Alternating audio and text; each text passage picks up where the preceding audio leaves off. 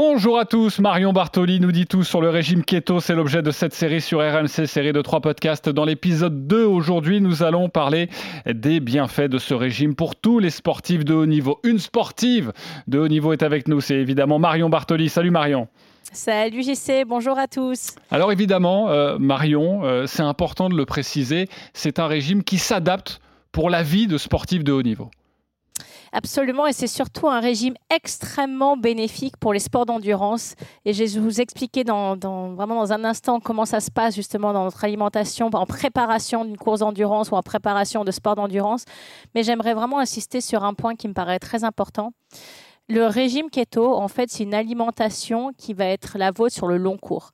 Donc, quand vous allez comprendre les changements qu'il va falloir effectuer, vous allez les garder pour le reste de votre vie. Donc, c'est vraiment la différence par rapport à un régime où on va dire on, fait très attention et c'est extrêmement drastique pendant une période de 3-4 mois euh, pour être bien pendant l'été, pour faire assez simple. Et puis ensuite, on relâche tout au mois de septembre et malheureusement, on a repris euh, tous les kilos qu'on avait perdus, voire un petit surplus arrivé Noël. Là, on va vous, vous expliquer pardon, vraiment ce qu'on veut faire et ce qu'on veut vous apprendre sur le long terme. Et c'est pour ça que c'est un, changement de vie, manière différente de s'alimenter et tous les bienfaits que vous allez en ressentir. Donc les bienfaits sur l'énergie, on en a parlé dans l'épisode numéro 1. Quand vous êtes au travail, vous allez sentir beaucoup moins de fatigue. Mais également pour votre pratique sportive, quel que soit votre niveau, vous allez ressentir vraiment beaucoup moins euh, ces coups de mou, on va dire, euh, où vous sentez un peu moins bien lorsque vous devez finir un set de tennis ou alors lorsque vous faites un match de foot, euh, les dernières 15 minutes, ça devient un peu plus compliqué. Ou lorsque vous faites votre footing du dimanche, c'est pareil, sur la dernière demi-heure, ça devient un peu plus dur. Grâce à la keto et en fait au fait d'utiliser les lipides comme carburant, votre corps va avoir une ressource d'énergie permanente. Parce que forcément, vous en avez en réserve dans votre corps, tout le monde en a.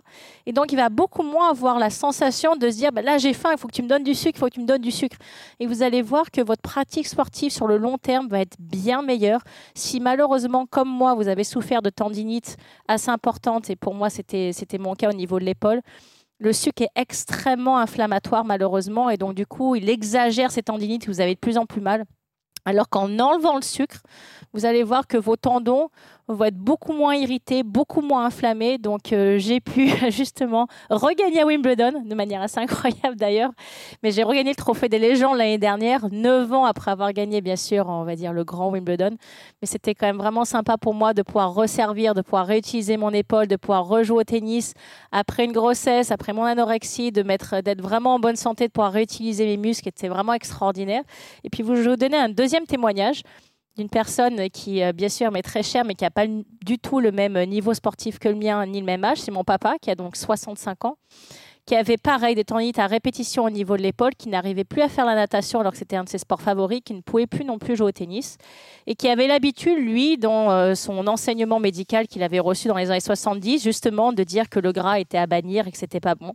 Et je suis arrivée à le convaincre, ça n'a pas été facile, mais je suis arrivée à le convaincre de changer, de me donner une chance pendant trois mois d'essayer le régime keto. Au début, il était assez sceptique. Et puis, au fur et à mesure, il a commencé à sentir, au bout de deux semaines, trois semaines, de, grosses améliorations. Il commençait à, à, pouvoir rebouger son épaule. Et puis, au bout d'un mois, il était à nouveau dans la piscine et pouvait renager. Au bout de deux mois, il rejoue au tennis. Et maintenant, il fait même des compétitions de tennis en senior et euh, il veut plus jamais revenir à, son alimentation précédente. Et c'est un adepte et un fan de la keto.